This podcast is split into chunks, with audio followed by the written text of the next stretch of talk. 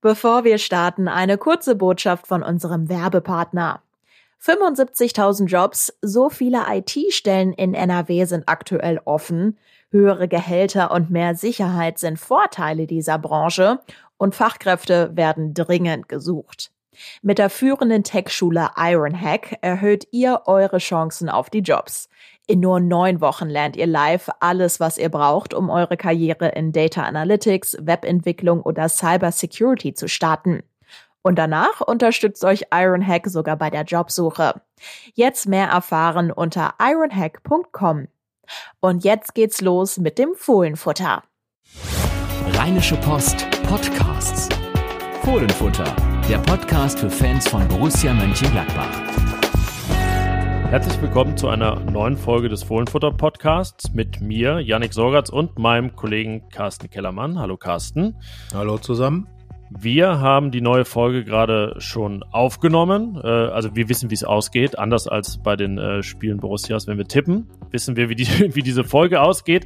Wir sprechen natürlich zuallererst über das Wochenende, wie wir das immer tun. Und das war ereignisreich und was Borussia und ihre Fans angeht, dann auch sehr erfolgreich. Richtig, dann werden wir uns natürlich nach vorne richten, den Blick nach vorne richten und wie es gute Väter Sitte geworden ist, im Fohlenfutter Podcast einen Gast begrüßen, dieses Mal vom VfL Wolfsburg, Lars Vollmering. Und äh, wir haben ein gutes Gespräch gehabt und äh, er hat uns relativ klar gemacht, intensiv klar gemacht, dass auch Wolfsburger Fans total emotional sein können, oder? Ja, und vor allen Dingen werdet ihr, glaube ich, auch hören, dass er ein richtiger Wolfsburg-Fan ist, mit Herzblut und vor allen Dingen auch super interessant, gebürtiger Wolfsburger. Also das ist eine Kombi, ähm, die es in Deutschland nicht so oft gibt. Also ja, wahrscheinlich nur in Wolfsburg. ja, das sowieso nein. Aber ich, ja gut, wahrscheinlich ist dann, dass das wäre eine interessante Erhebung, ähm, wie viel Prozent der wirklich richtigen Herzblutfans eines Vereins dann auch in der Stadt geboren sind. Ja, aber ich glaube, dass in Wolfsburg die, die Zahl schon relativ hoch ist, weil. Äh, ja, das, das meinte ich ja, das ist wahrscheinlich, ja. Höher als also, in äh, Berlin wahrscheinlich. Ja, gut. Also es, es, gibt ja gar nicht so viele Vereine wie, wie Gladbach, die jetzt wirklich so eine bundesweite äh, Präsenz haben in der Fanschaft.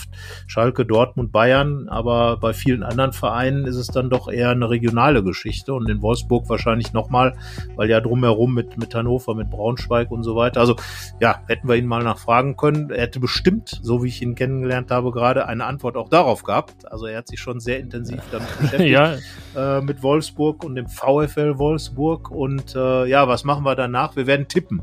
Aber da könnt ihr weghören, oder? äh, ja, beim, beim Tipp, was ähm, den Spielausgang angeht, schon. Nicht beim Aufstellungstipp. Der ist ähm, auf eine Weise kreativ, auf andere nicht. Was wir damit meinen, werdet ihr hören, wenn ihr da angelangt. Und ähm, ja, Freut euch auf die Folge, auf die Analyse des Dortmund-Spiels, auf das Gespräch mit Wolfsburg-Fan und Podcaster Lars Vollmering alias Lenny Nero. Was es mit dem Pseudonym aufhat, erklären wir natürlich auch. Und dann, ja, erzählen wir noch, worauf es ankommt, wenn Gladbach am Samstag um 15.30 Uhr zu Gast ist beim VfL Wolfsburg. Viel Spaß! Janik, wir waren zusammen im Stadion am Samstag und haben zwei Borussias gesehen, ein Tor ein Tor für Borussia Mönchengladbach, das einzige Tor des Spiels. Und ich finde, wir haben ein richtig spannendes Fußballspiel gesehen. Ja, und erstmals als Kollegen auch ein Gladbacher Sieg gegen Dortmund zusammen im Stadion, denn ich kann mich dran erinnern, im Januar war ich da, du nicht, da durfte damals äh, aufgrund der Corona-Bestimmungen nur einer, also auch das eine große Premiere und Gladbacher Siege gegen Dortmund ja äh, eher rar in den vergangenen Jahren, jetzt sogar einer zu null, das erste Mal seit acht Jahren und äh, ja, nachdem es jahrelang nur Niederlagen gab, dann direkt zwei Siege in einem Jahr. Das, ähm, da ist, sagen wir mal so, ist einiges zusammengekommen. Richtig. Und vor allem war es ein verdienter Sieg. Das darf man, glaube ich, sagen. Auch wenn natürlich Borussia Dortmund ein bisschen mit dem Schicksal hadert, mit den Ausfällen von äh, Erling Haaland und äh, Marco Reus, die beide nicht spielen konnten und dann der gelb-roten Karte der seltsamen gelb-roten Karte, äh, die, zu der sich dann Dennis Eitekin entschieden hat gegen Moda Hut, äh, kurz nach dem Gladbacher 1 zu 0. Natürlich problematisch äh, für Dortmund das Ganze. Aber ich finde, dass die Gladbacher sich diesen Sieg einfach verdient haben, weil sie eine sehr intensive Leistung abgeliefert haben und eigentlich genau das Gegenteil getan haben von dem, was in Augsburg passiert ist beim 0 zu 1, wo man äh, ihnen doch extrem große Passivität vorwerfen durfte, musste und auch sollte und wollte. Äh, und jetzt gegen Dortmund total aktiv, ähm, vom ersten Moment an auch aggressiv. Und äh, gleich nach wenigen Minuten lag ja auch dann Jude Bellingham auf dem Boden und äh, war mit Don Dennis Zakaria zusammengerasselt. Die erste Rudelbildung, äh, äh, Lars Stindl mittendrin am Rumkeifen. Also von daher, äh, die Gladbacher waren, wie man so schön sagt, on fire. Und ich glaube, das hatte vor allem auch mit dem Trainer zu tun. Ja, und zwar, sagen wir mal, mit der, mit der Aufstellung des Trainers und dem, was er ihnen unter der Woche mitgegeben hat. Jetzt in den Rudelbildungen selber war Adi Hütter dann außen vor. Das hat er sich von, von außen angesehen. Aber man könnte sagen, er wird sie in äh, alles äh, fairer und völlig im Rahmen befindlicher Weise angestachelt haben, genau mit dieser Haltung rauszugehen. Das war ja dann wie gegen Bayern. Da hat man auch nach wenigen Sekunden gesehen, was ähm, Sache ist an diesem Tag hat man dann in Augsburg und so weiter auch, nur in die andere Richtung. Ähm, ja, und äh, das war ein Statement nach wenigen Sekunden. Und wenn wir schon sagen, okay, die, diese gelb-rote Karte hat eine Rolle gespielt,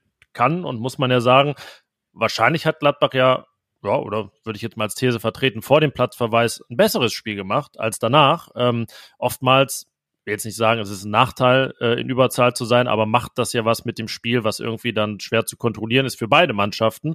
Und wenn wir diese ersten 40 Minuten bis zum Platzverweis nehmen, in der, ich glaube, 32. Ne, fiel das, fiel das Tor durch Dennis Zakaria, dann 37, war das 37. Zu, 37. war das zu dem Zeitpunkt hoch verdient. Ja, weiß ja, heiliger Gral, äh, Expected Goals. Als das Tor fiel, stand es da 1,03 zu 0,03. Da hatte der BVB so gut wie gar nichts aufs Tor abgegeben und es wurde dann auch in Unterzahl, klar, unter erschwerten Bedingungen, nicht so viel mehr. Und deshalb würde ich sagen, ähm, ja, kann man das mit dem verdienten Sieg so vertreten. Ampelkarte gegen Budahut kann man darüber diskutieren. Ich finde dieses Thema Haaland und äh, Reus kann man sehr schnell eigentlich einkassieren, weil bei Gladbach ja auch Tyram Leiner und Benzebaini gefehlt haben. Und ich finde, irgendwie hat sich das dann personell aufgehoben, auch wenn man bedenkt, dass bei Gladbach Jonas Hofmann nach einer Pause zurückkam. Ähm, und was war noch?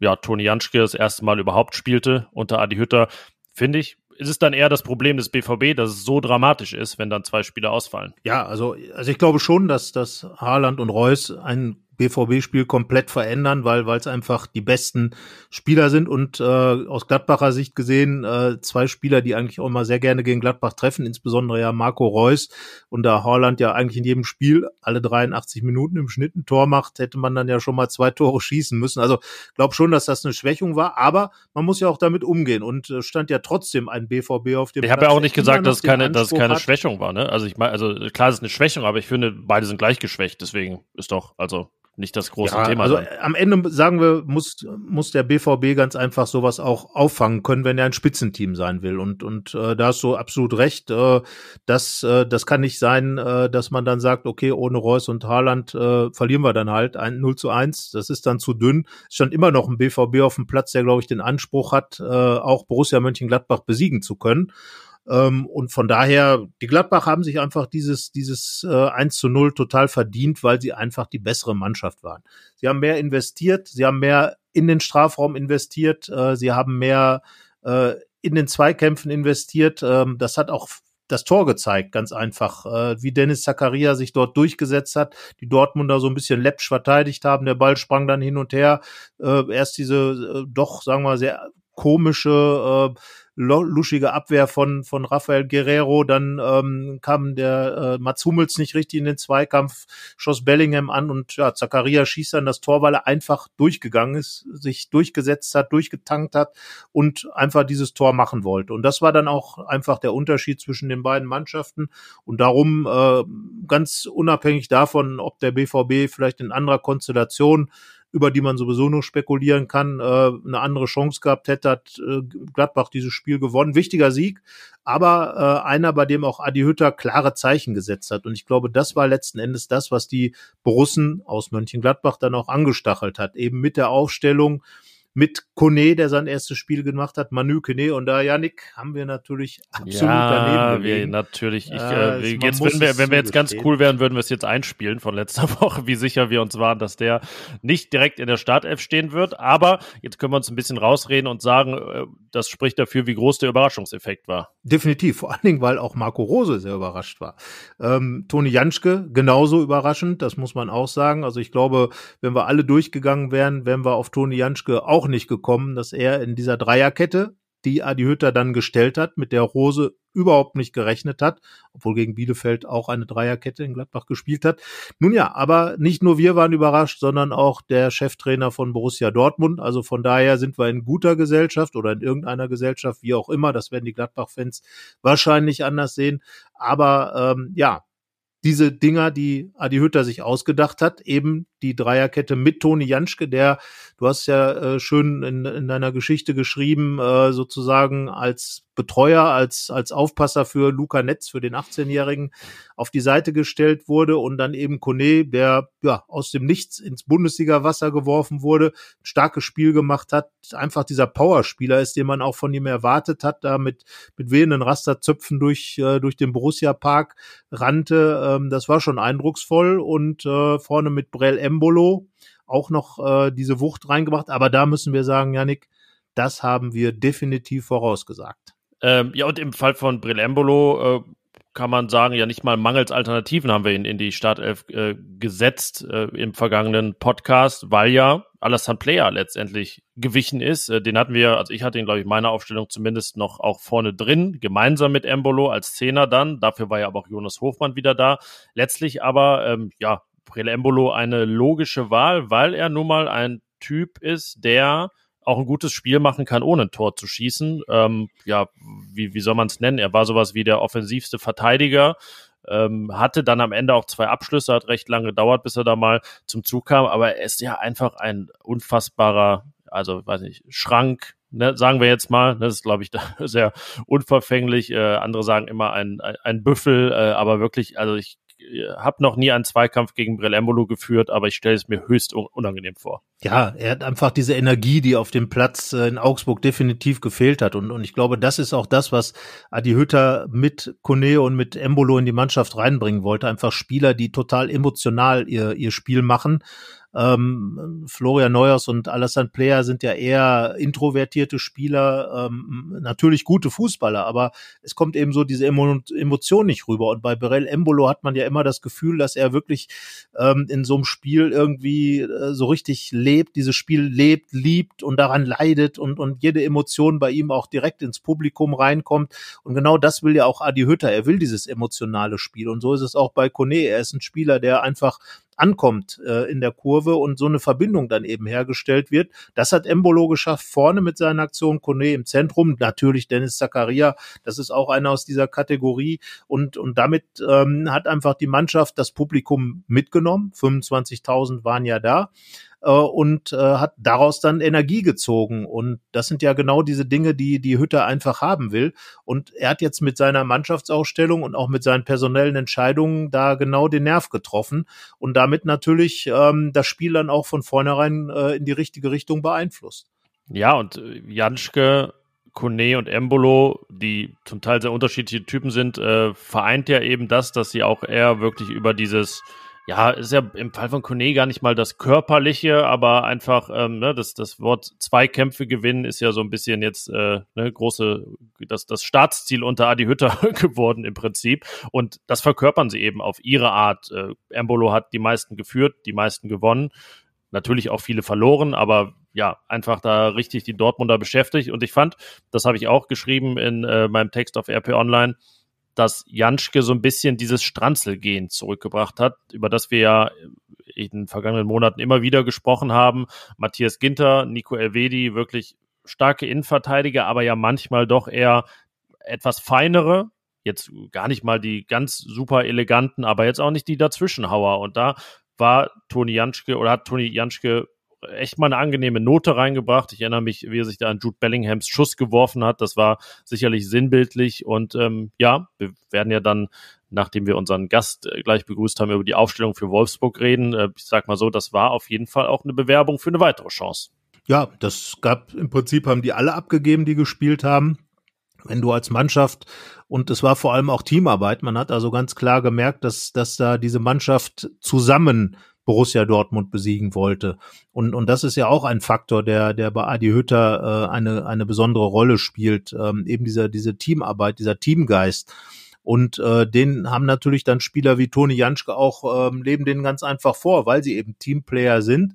Und ähm, damit nimmt man natürlich die anderen dann sozusagen in, äh, in Sippenhaft. Und genau das ähm, haben sie die Gladbacher gegen Dortmund dann in die positive Energie umgewandelt, die man eben braucht, um sicherlich die, die fußballerischen Qualitäten, die Borussia Dortmund auch in dieser Konstellation natürlich hatte, ähm, aufzufangen und abzufedern. Borussia Dortmund hat keinen einzigen richtigen Torschuss abgegeben.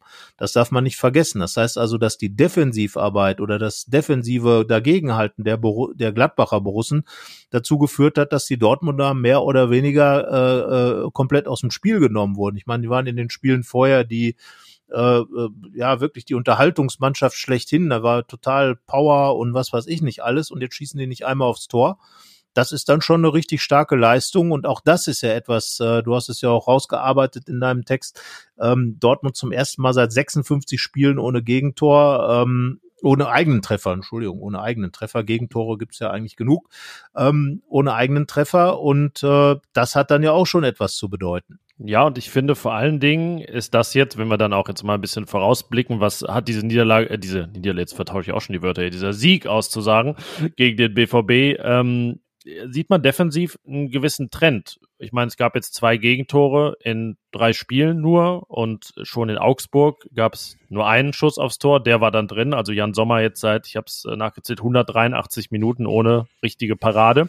Das war ja eine Flanke, die er da zur Seite gewischt hat von, von Nico Schulz vor die Füße von Toran Azar. Und ähm, da kann man hinten natürlich mit anfangen, aber ich finde, es hat auch viel mit Dennis Zakaria zu tun, der wirklich ähm, als Boss, sage ich mal, das ist jetzt, äh, ja, so kann man ihn nennen, finde ich, das verkörpert er, äh, vor der Abwehr den Laden zusammenhält und äh, jetzt mit zwei Toren sogar ähm, in den Mittelpunkt getreten ist. Aber ich finde eben, seine Bedeutung ist auch enorm wichtig, was das Defensive und die Arbeit gegen den Ball angeht. Ja, also Dennis Zakaria ist einfach im Moment äh, in herausragender Form wieder, obwohl er immer noch nicht bei 100 Prozent ist. Das darf man ja auch nicht vergessen. Aber ähm, wir hatten ja zuletzt äh, ein längeres Interview mit ihm und da hat man dann auch gemerkt, äh, dass er wieder richtig Freude mit Freude dabei ist, dass er richtig Spaß hat. Er hat fast die ganze Zeit gelächelt, gelacht und und war guter Dinge und ähm, das sieht man einfach auf dem Platz. Er ist total befreit. Äh, offenbar hat auch diese diese ganze Geschichte mit den Wechselspekulationen natürlich diese schwere Verletzung, die ihn extrem lange rausgenommen hat, äh, haben alles auf ihm gedrückt äh, und, und jetzt wirkt er ganz einfach gelöst und ist wieder auf dem Weg, wirklich dieser Dennis Zakaria zu werden, der er vorher war, der bei Marco Rose äh, und, und jetzt auch bei Adi Hütter überhaupt gesetzt ist. Und äh, ich glaube, gesetzter kann man auch kaum sein, denn äh, Dennis Zakaria in dieser Form rauszunehmen, und da ist natürlich schon auch der Vorausblick auf Wolfsburg, äh, das wäre ja nahezu fahrlässig, aber das wird Adi Hütter natürlich auch nicht tun, weil er ja genau weiß, welche Qualitäten Dennis Zakaria hat. Und an seiner Seite hat sich dann ja auch Manu Kone wirklich äh, sofort in das Spiel eingefunden. Die beiden haben wirklich ein wunderbares Wechselspiel hinbekommen. Adi Hütter hat ja so, so ein bisschen so ein Pendelmittelfeld entworfen, in dem die Positionen extrem oft gewechselt werden. Ähm, Kone ist dann äh, zwischenzeitlich ein Achter gewesen, neben Jonas Hofmann, der alleine dann ein Zehner war, wenn Kone zurückgeblieben ist, dann ist Zakaria nach vorne gestoßen und Kone zurückgeblieben. Und dieses Wechselspiel hat ja immer wieder neue, ähm, neuen Reize in Richtung Dortmund ausgesandt und äh, das hat immer wieder mal gesessen. Und vor allem kam äh, Witzel und äh, die anderen Spielmacher aus Dortmunder Sicht nicht so richtig in dieses Spiel rein und konnten, äh, konnten sich da nicht entfalten. Auch Jude Bellingham hat sich extrem schwer getan, überhaupt mal einen seiner äh, sonst immer so gefährlichen Vorstöße in Richtung Tor auf, auf den Platz zu bekommen. Ja, es war ein bisschen äh, so wie so ein belgischer Kreisel beim Radfahren, ne? Dieses, dieses Mittelfeld. Der eine stößt vor und dann im Windschatten kommt der, kommt der andere nach vorne. Ähm, ja, das, und ich finde, wenn man es jetzt nochmal äh, den, den romantischen Aspekt in den Mittelpunkt rückt, ist es ja auch eine schöne Geschichte, dass ähm, Dennis Zakaria der Siegtorschütze ist gegen den BVB anderthalb Jahre, nachdem er sich in diesem Spiel, dem letzten mit Zuschauern vor Corona, äh, schwer verletzt hat und nun eben vor 25.000, die, wie Toni Jansch sagte, eher den Eindruck erweckten, als sei das Stadion voll gewesen, so ähm, ja, zum, zum Matchwinner wird, das ist eine schöne Geschichte. Und ähm, wenn wir schon über Nebengeschichten reden, die Frage ist, ob, ob sie schön sind, aber über eine Geschichte müssen wir auch noch reden, die sich neben dem Platz abgespielt hat. Das war natürlich die Rückkehr von Marco Rose. Und ähm, ich glaube, wir können mal ein Lob aussprechen, oder? Also äh, willst du es machen oder soll ich es machen? Ja, ja, ja, ja, definitiv. Also ähm, natürlich haben sich die Gladbach-Fans in Richtung Rose geäußert. Natürlich kann man sich dann auch darüber unterhalten, ob das ein oder andere Wort dann äh, des Guten zu viel war. Aber ich finde insgesamt äh, hat sich das Ganze äh, absolut im Rahmen gehalten, ähm, dass, dass es äh, da Richtung Marco Rose etwas gibt, dass es da Pfiffe gibt, dass es vielleicht auch äh, ein paar klare und eindeutige Worte gibt. Ähm, äh, das war, das war abzusehen. Aber wie gesagt, letzten Endes haben sich äh, die Gladbach-Fans ganz einfach auf das Fußballspiel konzentriert und haben mit dafür gesorgt, das haben ja auch später Lars Stindl und die anderen Spieler herausgestellt, dass eben diese Leistung gegen Borussia Dortmund möglich geworden ist. Adi Hütte hat gesagt, es war ein Erfolg des Teams und der Fans. Und äh, deswegen finde ich, ist das alles in einem Rahmen abgelaufen, der absolut akzeptabel war. Marco Rose wird sich trotzdem nicht gefreut haben. Er ist ja erst sehr spät aus den Katakomben gekommen, sagte zwar, das wäre ganz normal bei ihm, das würde er immer so machen, aber ein bisschen anders habe ich es dann schon in Erinnerung, zumal er auch das äh, Interview, das übliche Interview äh, vor dem Spiel ähm, in den Katakomben gegeben hat und nicht wie sonst äh, üblich auf dem Platz. Also da war schon äh, Spannung drin und ähm, ja, am Ende ähm, hat sich Marco Rose dann ja auch nochmal mit, mit allen Borussen so ein bisschen abgeklatscht, also mit den Spielern. Ähm, und ja, ich glaube, das, was ihn am meisten letztlich in den Ohren geklungen haben wird, äh, das sind sicherlich die, die Jubelschreie äh, äh der Gladbach-Fans nach dem, nach dem Schlusspfiff und die Feierei über den Sieg gegen seinen BVB. Das hat er sich anders vorgestellt. Gerade in Gladbach zu straucheln war mit Sicherheit nicht auf seiner Agenda. Äh, Im Gegenteil. Ähm, ein, ein wichtiges Spiel äh, hat der BVB verloren gegen eine Mannschaft, die eben auch nach oben strebt. Eine Mannschaft, äh, bei der der FC Bayern immerhin einen Punkt geholt hat, das darf man nicht vergessen. Und äh, eine Mannschaft, die den Dortmundern dann aufgezeigt hat, dass es vielleicht ohne Haaland und Reus dann eben doch ein bisschen eng werden könnte mit dem Bayern-Verfolger da sein. Aber wie gesagt, auf die Gladbacher Fans zurück. Tolle Stimmung im Stadion. Toni Janschke hat recht. Es fühlte sich doch recht voll an oder fast schon ganz voll. Und ähm, ja, da kann man nur sagen, es war auch deswegen, weil eben alles im Rahmen geblieben ist, ein richtig schöner, fußballorientierter Nachmittag. Ja, so haben wir es ja gerne. Ne? Ein sportverbundenes Vergnügen war es. Das ist jetzt aber noch nicht unsere Verabschiedung hier. Ähm, und Marco Rosa hat natürlich zum ersten Mal auch die Gladbacher Tormusik als Gästetrainer gehört. Das ist ja für viele auch immer ein eindringliches Erlebnis. Ähm, ich fand es auch interessant, er kam raus so ein bisschen im Schatten oder im, eher im Windschatten von Alexander Zickler und äh, hat erstmal Bälle aufgesammelt. In ja, einer gewissen Verlegenheit ist natürlich auch unangenehm. Man kommt, kommt da raus und wirklich 25.000 Pfeifen. Es war schon, also ich habe jetzt keine offiziellen Statistiken, wie laut so Pfeifkonzerte sind, aber es war schon lauteres.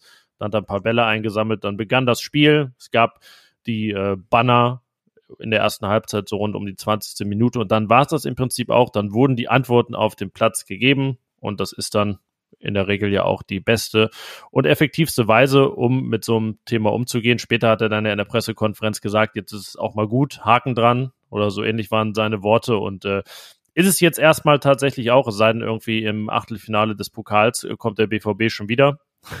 Anfang des nächsten Jahres. Aber ja, das wäre, es wäre typisch für, für Gladbachs, für Gladbachs Losglück. ja, ja, das verstanden, ne?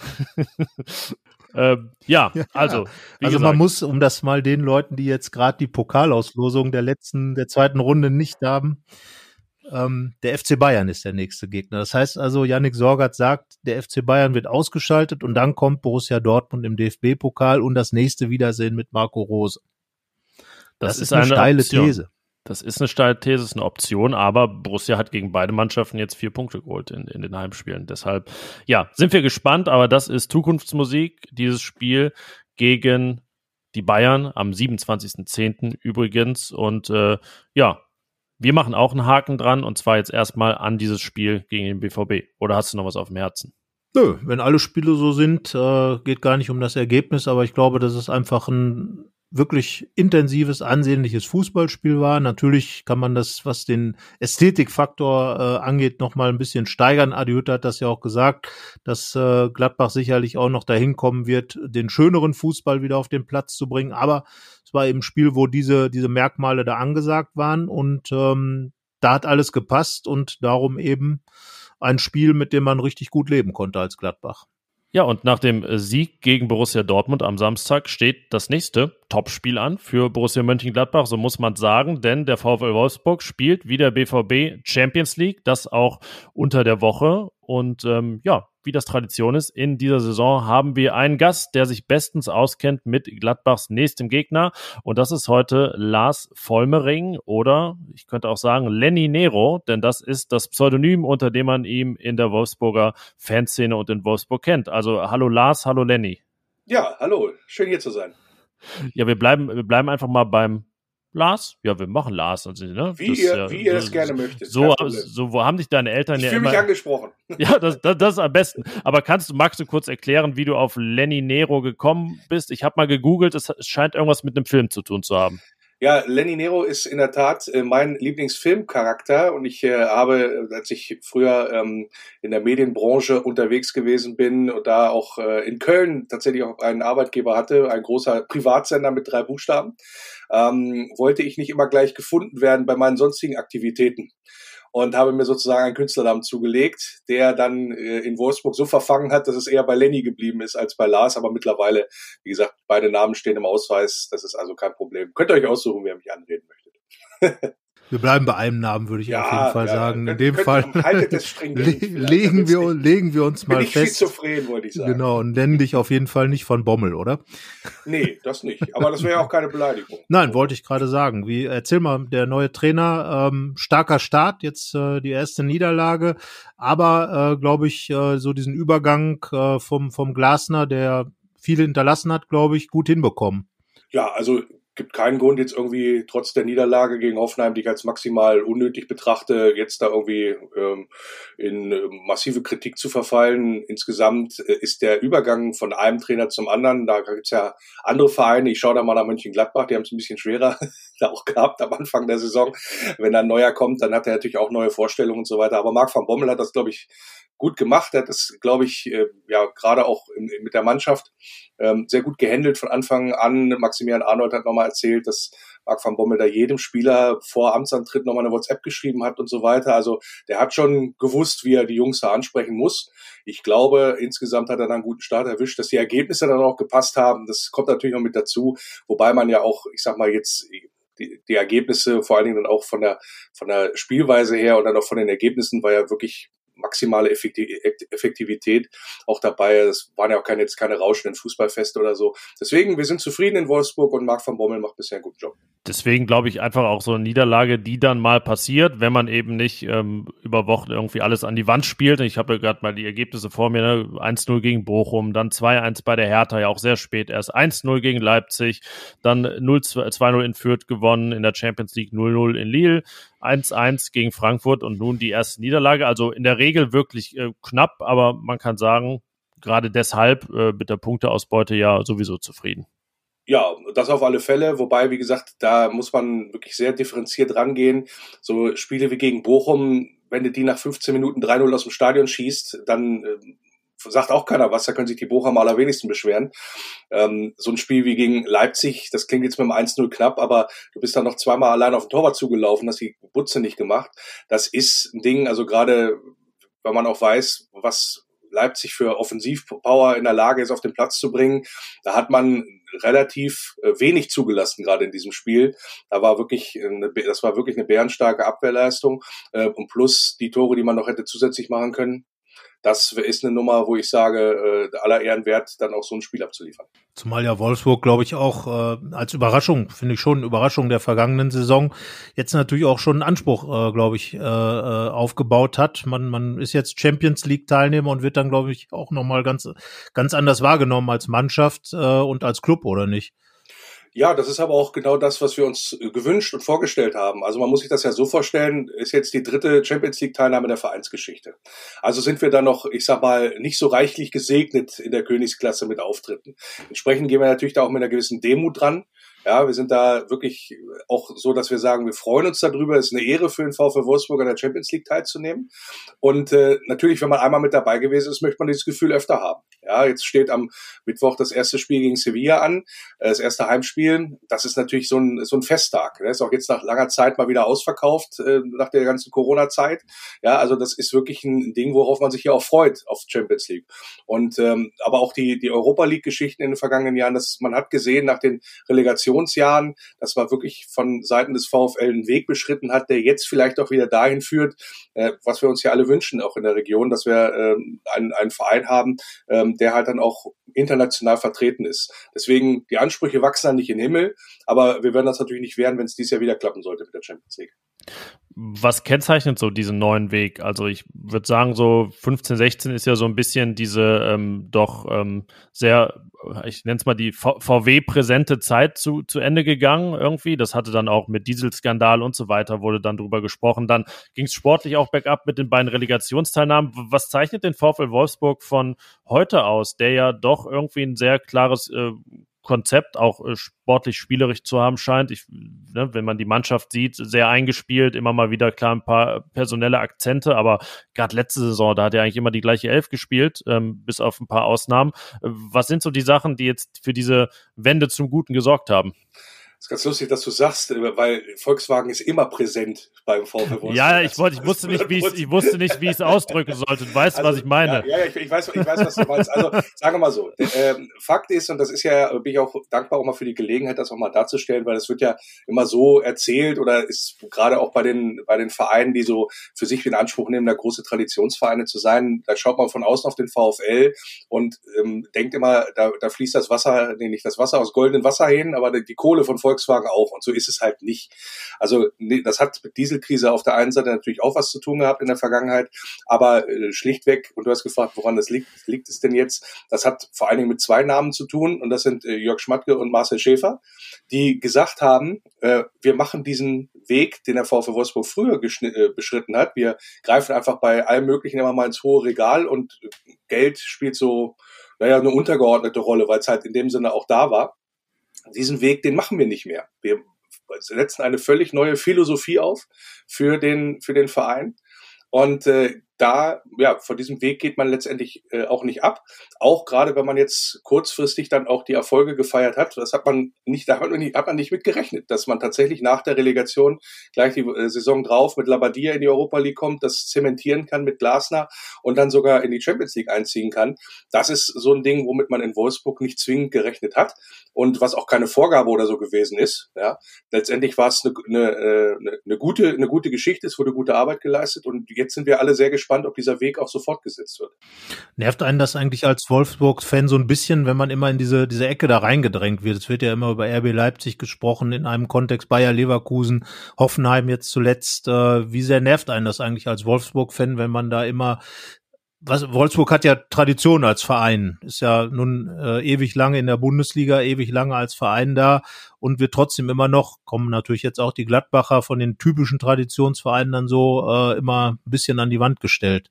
Ja, es ist natürlich auch immer schön einfach, möchte ich mal sagen, weil man guckt da so aus der Entfernung, aus 400 Kilometer Entfernung drauf, hat sich da über Jahre eine Meinung gebildet, die ja auch gerne von den ja, zu konsumierenden Fachmedien ja zementiert wird, von elf Freunde bis, äh, bis zur Bildzeitung. Äh, und dann wird das halt quasi so erzählt. Das hat aber natürlich mit der Realität oder auch mit der Wahrheit überhaupt gar nichts zu tun. Also du hast es gerade schon angesprochen, Stichwort Tradition, muss man natürlich mal klären, was ist überhaupt Tradition? Aber wenn man sich einfach mal ein paar Eckdaten aus der Geschichte des VfL Wolfsburg anschaut, 1946 in der ersten Kreisklasse angefangen, ja, 45 gegründet, 46 erste Kreisklasse. So sich hochgespielt innerhalb von, ich glaube, acht Jahren in die damals höchste deutsche Spielklasse. Ähm, nämlich Oberliga Nord war das damals. Da hat man noch gegen Uwe Seeler und hast du nicht gesehen, gespielt. So, in den 70er Jahren bist du Gründungsmitglied der zweiten Bundesliga. Das hast du mit welchem Verein gemeinsam zum Beispiel? Könnt ihr das beantworten aus dem Stand? Oh Gott, ja. nee, mit, äh, nämlich mit Borussia Dortmund und Hannover 96 bist du Gründungsmitglied der zweiten Bundesliga. Also nur mal so davon, wo der VfL Wolfsburg, in welchen Sphären da man auch schon gewesen ist, ja. Es ist die Mannschaft jetzt, ich glaube, mit Bayern, Leverkusen und Hoffenheim, die am längsten ununterbrochen in der ersten Liga spielt. Ja, mittlerweile 25. Saison. Ja, da jetzt hinzugehen, zu sagen und immer so dieses Gefühl vermittelt zu bekommen, aber ah, irgendwie gehört er nicht mit dazu. Das ist als Wolfsburg-Fan natürlich total scheiße. Und jetzt kommen wir zu deiner, Aus, deiner Ausgangsfrage. Natürlich ist es eigentlich eine Frechheit, mit tatsächlich Konstrukten wie RB Leipzig äh, oder auch Hoffenheim in einen Topf geschmissen zu werden. Nur weil da in Anführungsstrichen ein großer potenter Geldgeber im Hintergrund steht. Also erstmal auch in Dortmund oder auch in Gladbach spielen sie nicht für einen Teller warme Suppe. Ja, das ist auch mhm. klar. Aber auf der anderen Seite, auf der anderen Seite wird das immer so ein bisschen den anderen in Abrede gestellt. Ja, dass man das machen darf, dass man sich da auch quasi auch die finanzielle Unterstützung holen darf. Und in Wolfsburg ist es tatsächlich so, diesen einen Satz noch, dass äh, ja ohne VW geht sowieso gar nichts. Also das, man guckt von außen drauf und versteht dieses Konstrukt in Anführungsstrichen oder diese Verbindung nicht. Ja, woher auch? Sie ist ja in, in, in Deutschland nahezu einmalig und es wäre total blödsinnig, da irgendwie eine Trennlinie zu ziehen, weil in Wolfsburg Werkstattverein ist eh alles eins. Punkt. Ja, ich meine, man fährt in diese Stadt ein mit dem ICE und sieht die Werke direkt und äh, sieht sonst, wenn wir ehrlich sind, dann, äh, wenn man am Bahnhof rauskommt, ne, sieht man auch da dieses, ähm, sag nochmal, wie heißt das Gebäude, dieses futuristische? Das Pheno, meinst du wahrscheinlich. Ja, genau. Mhm. Irgendwie, ne, das, das hat ja auch damit was zu tun und ähm, ja, äh, man kann natürlich, also klar, ich würde jetzt nicht sagen, dass der VfL Wolfsburg vom Konstrukt, das sagst du ja auch gar nicht genau gleich ist wie, wie ein Verein wie Borussia Mönchengladbach, aber ich sehe ihn auch eher in der Leverkusen-Schiene. Ist er ja auch ähm, mehr mit vergleichbar sicherlich als, als Hoffenheim und, und Leipzig. Und äh, ich bin sehr gespannt, ähm, wie sich das einfach noch entwickeln wird. Auch Leverkusen, muss man ja sagen, ist ja, wenn ich mal nachrechne, ich glaube, das 43. Jahr in der Bundesliga. Ob wir in 15 Jahren über Wolfsburg jetzt dann wieder mehr reden wie über Leverkusen, weil Leverkusen ist ja so ein, sage ich mal, ein Traditionsverein der nicht ganz normalen Vereine. Mhm. Gut, ich, ich drehe jetzt, ich dreh jetzt äh, das Prinzip mal um und stelle mal die Frage, was soll der Verein denn tun, um diese Akzeptanz gerade auch bei den Traditionsfans zu erreichen? Also du kannst ja nicht mehr machen als erfolgreich Fußball spielen und guten Fußball spielen. Und es gibt, ich denke an ganz, ganz viele Saisons und so weiter zurück, ähm, wo der VfL Wolfsburg gezeigt hat, dass er eine Bereicherung für den deutschen Fußball, für die Bundesliga darstellt. So, welcher Verein hat in den vergangenen zehn Jahren so eine sowas aufzuweisen wie deutsche Meisterschaft, Pokalsieg, äh, zweimal Relegation gespielt, äh, auf, äh, also fast Abstiegsdramen mehrfach auch gehabt. So, du hast einen Erfolg gehabt, du hast die Bayern aus dem Stadion geschossen, du hast, du hast krasse, auch persönliche Geschichten äh, gehabt im Verein, wie zum Beispiel der Tod von Junior Malonda damals. Das sind alles Sachen, die ja in diesen Verein ja auch geprägt haben insgesamt und die, ähm, ich sag mal, von außen gar nicht so richtig wahrgenommen werden, was da passiert ist oder was beim VfL Wolfsburg passiert. Man muss sich natürlich damit auch beschäftigen wollen. Wenn man da immer nur von draußen drauf guckt und sagt, es ist mir doch hier egal, was da in Wolfsburg passiert, dann kommst du aus dieser Schiene gar nicht raus. Ja, was das angeht. Der Verein, wie gesagt, kann nicht mehr tun. Also man kann sagen, Wolfsburg interessiert mich nicht, weil mein Verein interessiert mich, ist das Einzige, was mich interessiert. Aber man kann nicht sagen, dass der VfL Wolfsburg langweilig ist. Ich glaube, letztendlich sind es, äh, wären es zwei Wege, die, glaube ich, ähm, zu noch größerer Akzeptanz führen würden. Das wäre natürlich eine größere Masse an Fans. Das betrifft natürlich andere Vereine auch. Das, das ist, wie es ist. Und der andere Weg ist, der, um äh, quasi wieder die Brücke zu schlagen, ist natürlich ähm, die Art und Weise, wie man so eine Mannschaft zusammenbaut. Und ich glaube, da ist dieser Weg wahrscheinlich zur Akzeptanz hin in den vergangenen zwei, drei Jahren ähm, deutlich besser gewesen. Wenn ich mir mal die Mannschaft anschaue, das, das sieht man ja dann auch, wenn, wenn Gerüchte auf dem Markt sind, dass da auch immer wieder jetzt Spieler im Gespräch sind, die für Gladbach auch interessant wären, während das natürlich jahrelang nicht so war, weil der VfL Wolfsburg da einfach in ein ganz anderes äh, Regal gegriffen hat, preislich. Aber wenn ich jetzt an Lacroix denke, der kommt aus Sochaux in der zweiten französischen Liga, würde ich sagen, wäre auch ein typischer Gladbach-Transfer. Babu, Carsten, haben wir auch ähm, früher mal äh, drüber geredet, ob das einer wäre von Bern. Riedle Baku, äh, sicherlich, äh, Xaver Schlager, ne? Gladbach hat Hannes Wolf, äh, Wolfsburg hat äh, Xaver Schlager äh, als Ex-Salzburger. Also diese Art und Weise, eine Mannschaft zu bauen, ist sicherlich ähm, ein Weg dahin, für mehr Akzeptanz zu sorgen. Aber lass, lass uns doch mal über dieses Thema Fans reden. Vielleicht kannst du auch mhm. erstmal, ähm, damit wir da unsere Hörer abholen, erzählen, wie du zum VfL Wolfsburg gekommen bist. Das ist ja bei eurem Verein doch immer eine Frage, die äh, ja noch ein bisschen mehr unter den Nägeln brennt. Ja, also grundsätzlich ist es natürlich so, wenn man Fan des VfL Wolfsburg ist, hat man sich da ganz bewusst für entschieden, weil man ja schon bei dem Outing sofort erstmal im besten Fall ein O erntet. Ja, ansonsten bist du ja so, hä, was, wie, wie kannst du, ach so, du bist einer von den dreien. Ja, so, so solche Sprüche kriegst du dann zu hören. Habe ich ähm, zigfach schon äh, ähm, gehabt, ja auch jahrelang im tiefen Westen der Republik ge gewählt und schon quasi mit dem Ich bin Wolfsburg-Fan, ja, wurdest du sozusagen schon, hast du schon mal Stigma gehabt, ja, in Anführungsstrichen. Ähm, ich bin in Wolfsburg geboren und habe tatsächlich meine ersten, meine frühesten Kindheitserinnerungen oder ja, äh, Erinnerungen an den Fußball in Wolfsburg, das ist ein Erdhügel im Nieselregen im November gegen Göttingen 08 oder so haben wir da gespielt. Ja, das ist wirklich grausigste Oberliga-Zeiten, ja, was das angeht. Und so ein Erweckungserlebnis, Pokalspiel gegen Werder Bremen, wo ähm, quasi ich da auch stand auf besagter Gegengerade, war das Stadion tatsächlich dann voll. Und äh, Werder hat irgendwie 3-0 geführt gehabt irgendwie und äh, Wolfsburg hat von der 88. bis zur 93. Minute das Ding gedreht.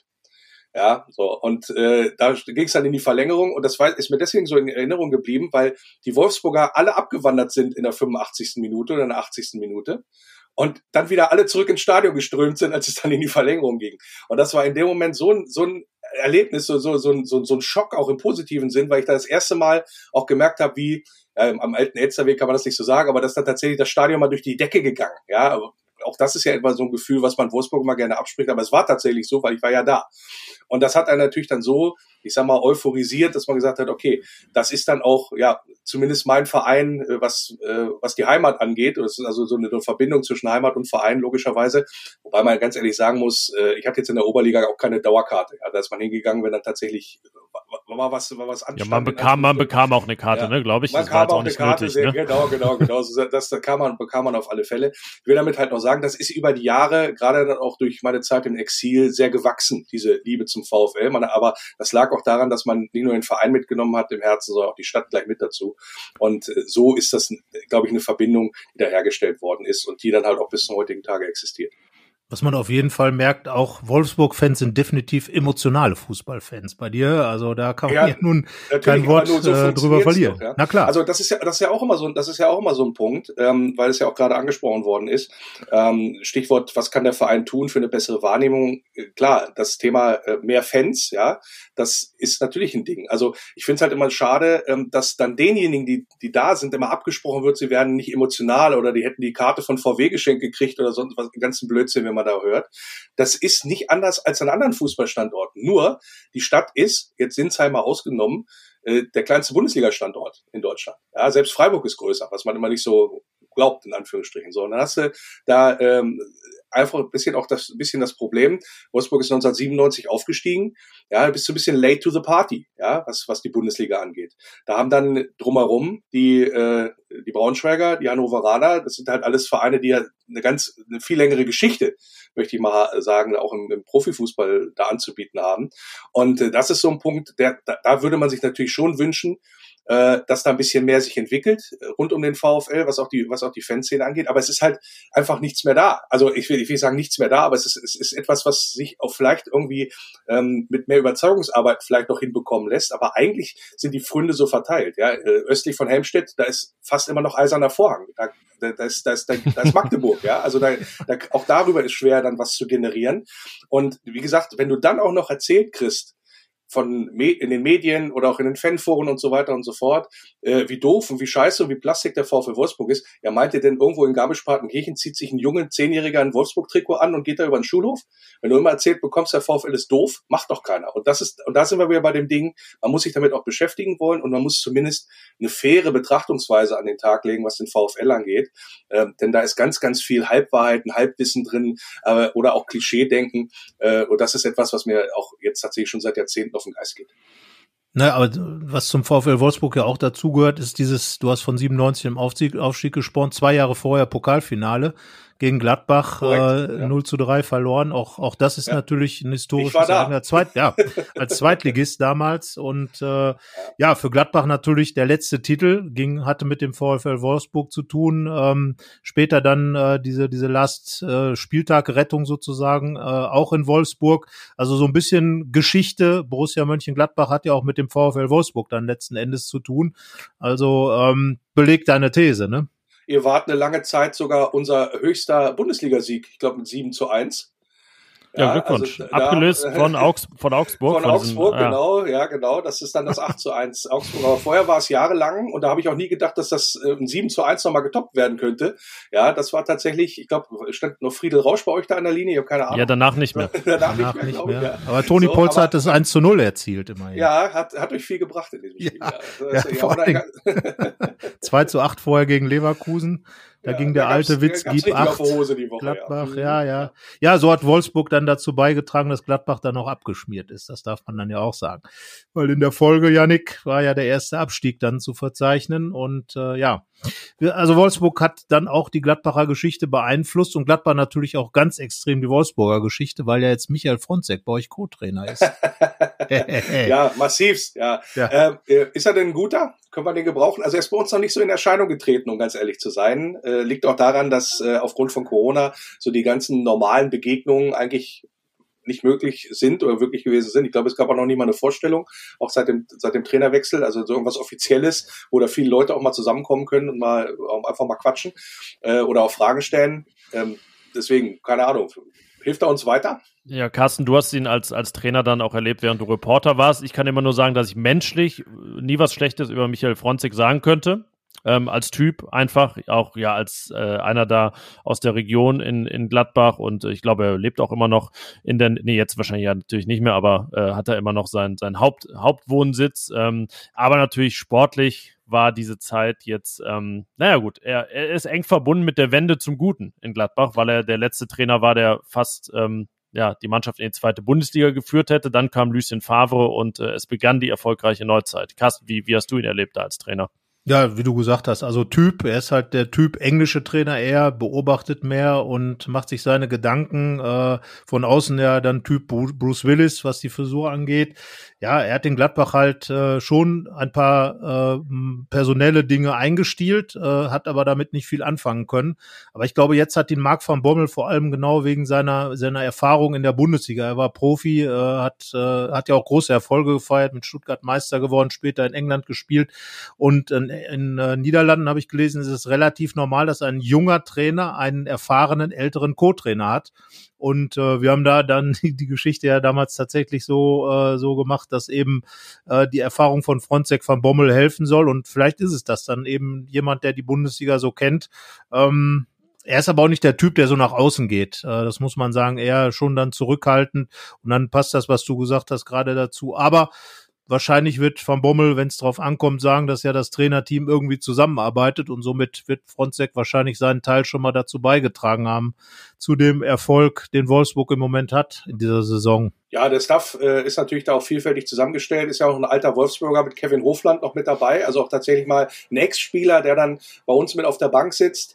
Und das, wie gesagt, vom Konstrukt her macht das alles Sinn oder gibt es Sinn tatsächlich, wenn man da mal, mal drauf schaut, äh, auch was du sagst, dass man da noch jemanden hat, der die Bundesliga aus dem FF quasi kennt, also, also Kind der Bundesliga ist, äh, der dann äh, ja auch den Neuling, auf, zumindest auf dem Trainerstuhl, was die Bundesliga angeht, da so ein bisschen unterstützen soll.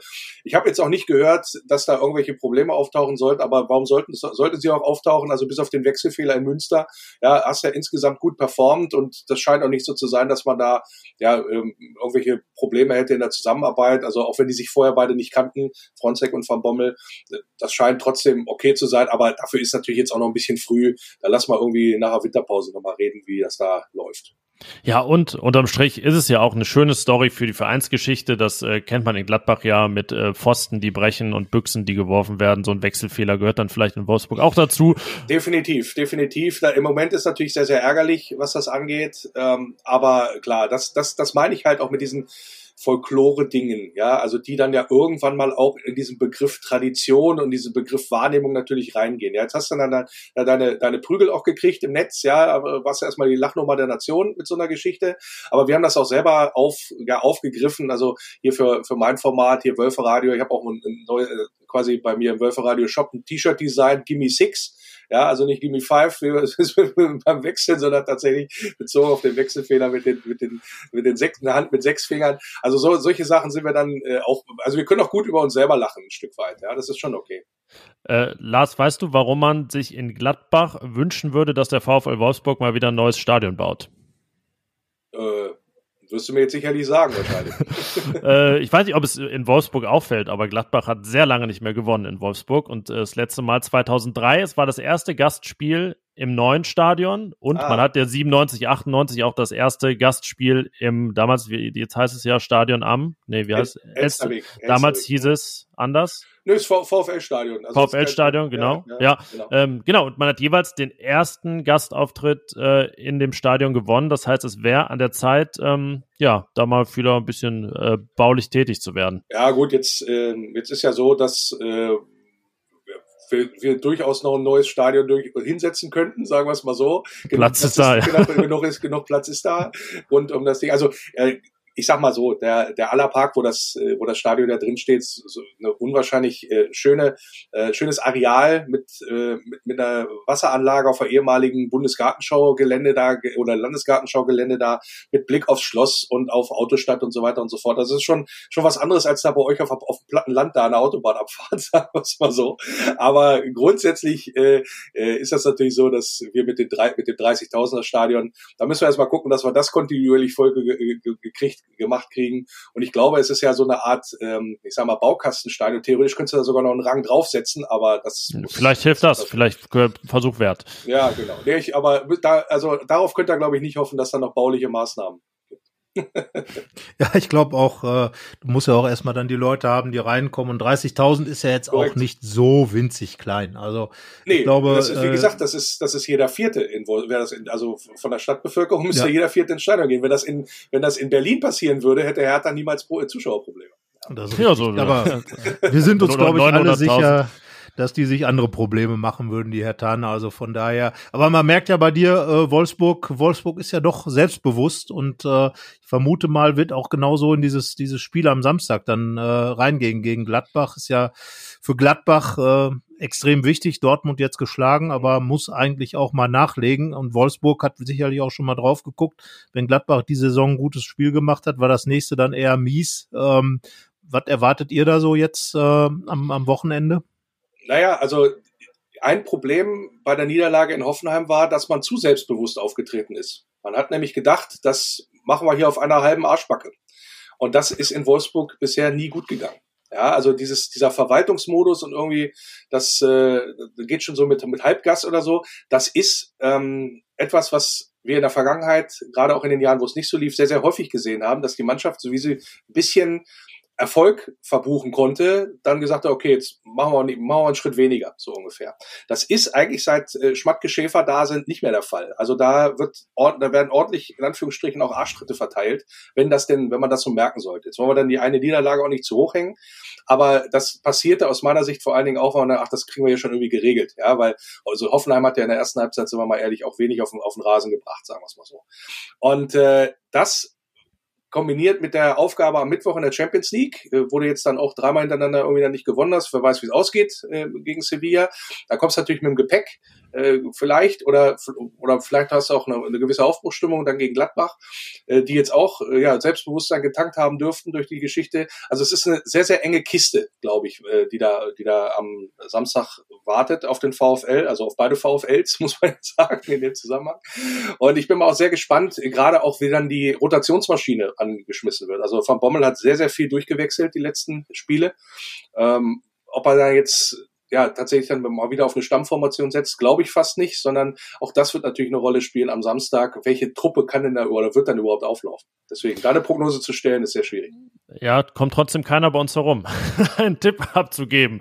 Äh, auch wenn es jetzt noch ein paar Unwägbarkeiten gibt. Wir nehmen auf, ähm, das zu eurer Info äh, am Montagnachmittag, Mittwoch dann also das Spiel gegen Sevilla und äh, Ausgang und auch Personal da werden das Spiel am Samstag beeinflussen. Aber ähm, unabhängig davon, was würdest du tippen, Lars? Ja, ich bin natürlich Optimist in dem Zusammenhang und äh, zu Hause haben wir ja eigentlich sehr gut performt, nicht nur in dieser Saison, sondern auch in der vergangenen auch schon. Da ist Wolfsburg tatsächlich wieder ein bisschen zu alter Heimstärke äh, gekommen und deswegen, ähm, ja, äh, unsere Abwehr steht eigentlich sicher, äh, deswegen 2 zu 0 für den VfL Wolfsburg. Carsten.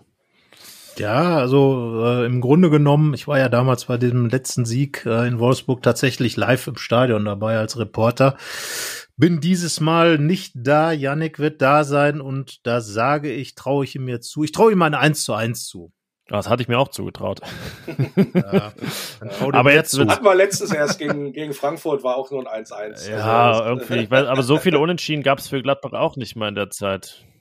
Ja, du, pass auf, komm jetzt. Ähm, jetzt machen wir dann auch die, äh, die dritte Tendenz und ich lehne mich weit aus dem Fenster. Es muss ja irgendwann mal passieren, dass diese Serie reißt. Im dann jetzt 18. Anlauf, sage ich, gewinnt Borussia in Wolfsburg erneut knapp mit 1 zu 0. Gut, also viele Tore werden nicht fallen, auch aus eurer Betrachtungsweise. Nee, aber das ja. so, da wäre ich mir jetzt nicht so sicher, weil letzte Woche waren wir uns ganz sicher, dass ganz viele Tore zwischen äh, den beiden Borussias fallen am letzten Samstag und dann sind es auch nicht so viele geworden. Deswegen ähm, mach dir da jetzt, also ne, mach dich da frei von unseren Vor Vorhersagen. Also solltest du unsere Tipps nachhören, merkst du, dass irgendein Trend immer der andere ist als den, den wir sagen. In Leverkusen habe ich gesagt 2-2, vier Tore sind gefallen, alle für Leverkusen. Also mein 1-1 spricht dann eher für deinen Tipp wahrscheinlich. Von daher, ja. wir schauen mal. Ja, aber wir erhoffen uns auf jeden Fall einiges, denn äh, ja, das sind ja jetzt zwei Mannschaften, die man so hinter den ganz natürlichen Champions League-Teilnehmern in der Bundesliga ähm, vermuten darf. Äh, der eine oder andere vermutet sich dann da selber wahrscheinlich etwas mehr als der andere. Aber ähm, ja, ein Spiel, auf das wir uns freuen. Wolfsburg gegen Gladbach. Und Lars, wir waren froh, einen waschechten Wolfsburger hier bei uns zu Gast zu haben.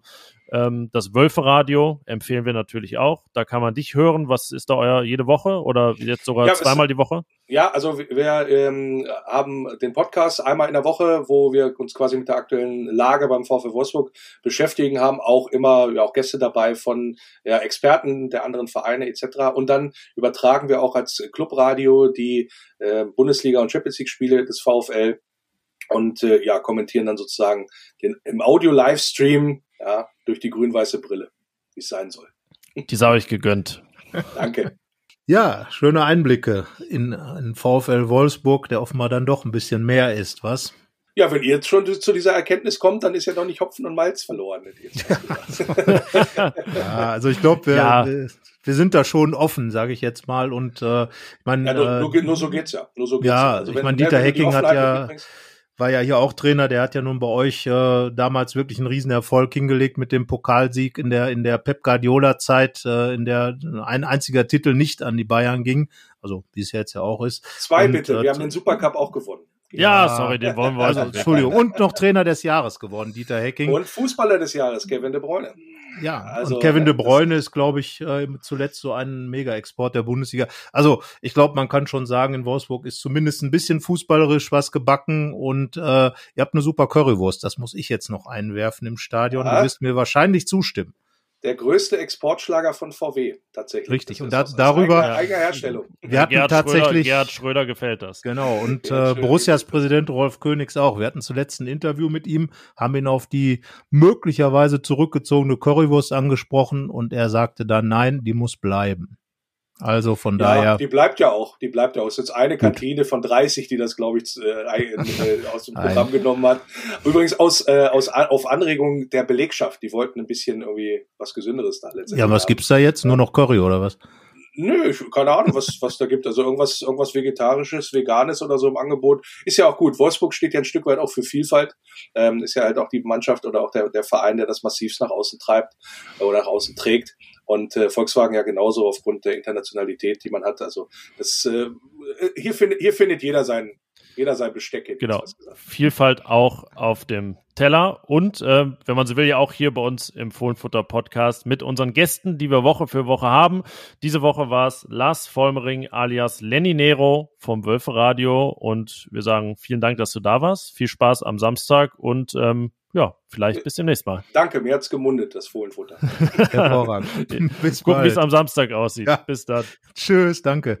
Ja, das waren ja schöne Einblicke in den VfL Wolfsburg und in die Fanseele, würde ich vor allem sagen. Da, da zeigt sich dann auch in Wolfsburg gibt es äh, richtig emotionale Fans, die also richtig hinter dem Verein stehen. Ähm, manchmal tut man dem Club vielleicht dann auch ein bisschen Unrecht oder diesen Clubs, äh, was, was das angeht. Wir haben es ja schon bei Leverkusen gesehen.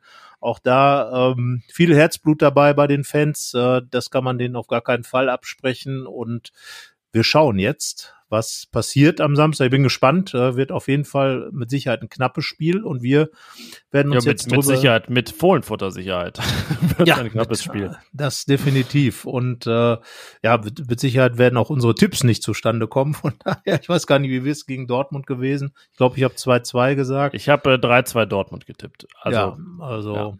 War Nee, alles, brauchst jetzt, brauchst gut. jetzt, nee, fang erst nicht gar nicht an, das schön zu reden. Ja. Nein, alles gut. Wir können es nicht und fertig. Aber wir gucken mit der Aufstellung, mit der haben wir auch voll daneben gelegen letztes Mal. Aber da sage ich noch, äh, wenn selbst Marco Rose mit all seinen Vorbereitungen und René Maric und allem Zeugs äh, davon überrascht wird, dann sei es uns auch zugestanden.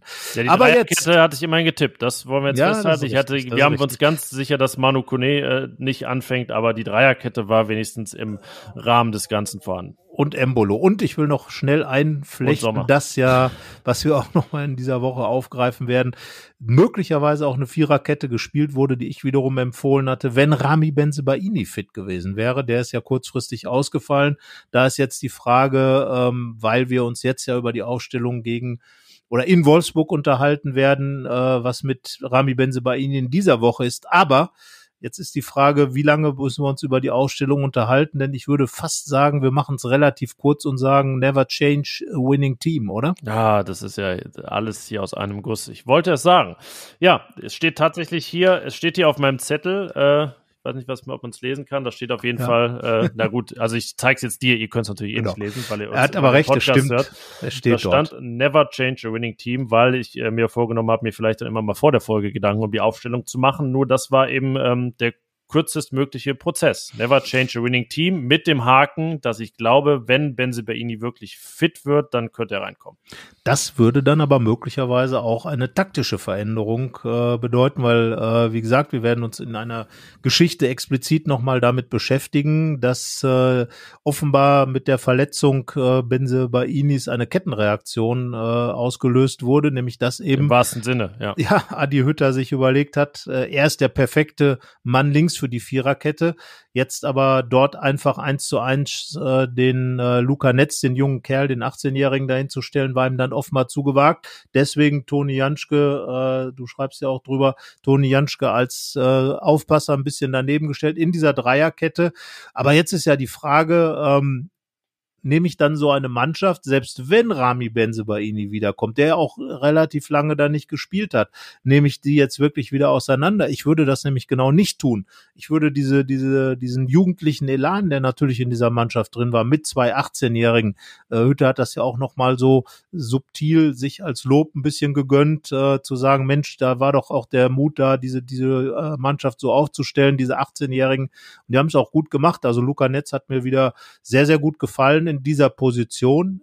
Vorher als Linksaußen war schon etwas schwieriger, da konnte er kaum Akzente setzen, aber jetzt gut gemacht, weit nach vorne geschoben, ähm, gleiche Joe Skelly und äh, ich wüsste jetzt gar nicht, was Rami Benzebaini da besser machen würde. Natürlich, er ist einer der besten Spieler, die Gladbach hat, aber ist er jetzt in dieser Situation dann auch der Beste, wenn er wieder in die Mannschaft kommt, weil Teamgeist, Teamgedanke, Adi Hütter hat gesehen, diese Mannschaft hat funktioniert und darum würde ich wirklich sagen, egal ob Benzebaini zurückkommt oder nicht, diese Mannschaft sollte er so aufstellen, also er, Adi Hütter, so aufstellen, wie er es gegen Dortmund gemacht hat und diesen ganzen Spirit auch mitzunehmen. Ja, und ähm, selbst wenn jetzt am Tag nach unserer Aufnahme Benzebaini dann auf dem Trainingsplatz stehen würde, würde ich die Frage stellen nach, äh, wie lange ist er jetzt raus dann? Drei Wochen Ja. fast? Ne? Ja, ja. Ähm, oder hat sich dann vor dann drei Wochen ähm, verletzt. Ähm, ja, da kann man auch sagen, vielleicht ist er dann auch gar nicht so weit. Da hat er auch überhaupt keinen Rhythmus, ne? War in der Vorbereitung verletzt. 135 ähm, hat Minuten anderthalb, genau exakt anderthalb Spiele gemacht.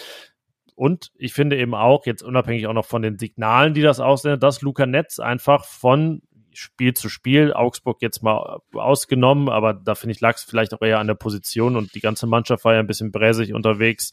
Ähm, man ihm anmerkt, dass er einfach immer sicherer wird. Und ähm, dieser Prozess kann natürlich nur weitergehen, wenn er spielt. Deswegen, ja, also erstmal, wenn Benzebaini spielt, würde ich trotzdem beim bei der Grundordnung bleiben, beim 3-4-2-1 und wenn er nicht spielt, dann würde ich sagen, auf jeden Fall never change a winning team. Deswegen, äh, mehr habe ich gar nicht zu diskutieren über die Aufstellung.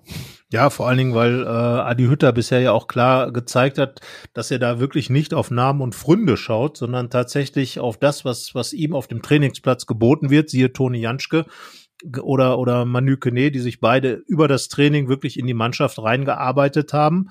Und ähm, ich glaube, das ist einfach der beste Ansatz, einfach äh, niemandem da irgendeinen einen Vorzug zu geben. Natürlich, klar, Jan Sommer ist, ist gesetzt, der muss da schon wirklich ganz, ganz schlimme Dinge tun. Lars Stindl aber dass jetzt zum Beispiel Christoph Kramer äh, äh, nur noch Ersatzmann ist, jetzt Florian Neuhaus möglicherweise in diese Rolle reinrutscht, wenn Manu Kone jetzt in der Mannschaft bleibt. Also äh, das ist dann schon mal eine Sache, die man als überraschend bezeichnen kann, weil eben Adi Hütter da auch Akzente mitsetzt, indem er einfach wirklich Leistung als Prinzip für die Ausstellung nimmt jeder hat dann wiederum die Chance im Training, sich zu zeigen. Aber wenn die anderen, wie jetzt gegen Dortmund, einfach auch eine gute Leistung gebracht haben, und ich glaube, dass, dass ähnliche Elemente, die jetzt gegen Dortmund zum Erfolg geführt haben, auch gegen, auch in Wolfsburg äh, von, von Belang sein werden, denn Wolfsburg wird sicherlich als Heimmannschaft offensiver spielen, als wenn es jetzt ein Spiel in Gladbach wäre. Von daher einfach so lassen, der Hütter, und äh, dann schauen, was es bringt. Weil eins ist auch klar, Konstanz hat man nur, wenn man nicht nur ein gutes Spiel gegen Dortmund macht. Da brauchst du dann jetzt auch schon eine Fortsetzung in Wolfsburg. Ja gut, wenn man es immer so macht, dass man nach guten Spielen schlecht spielt, ist es ja auch konstant, aber das ist nicht das, was das ähm, große Ziel Borussias ist. Ja, wir deswegen. hoffen nicht. Ne?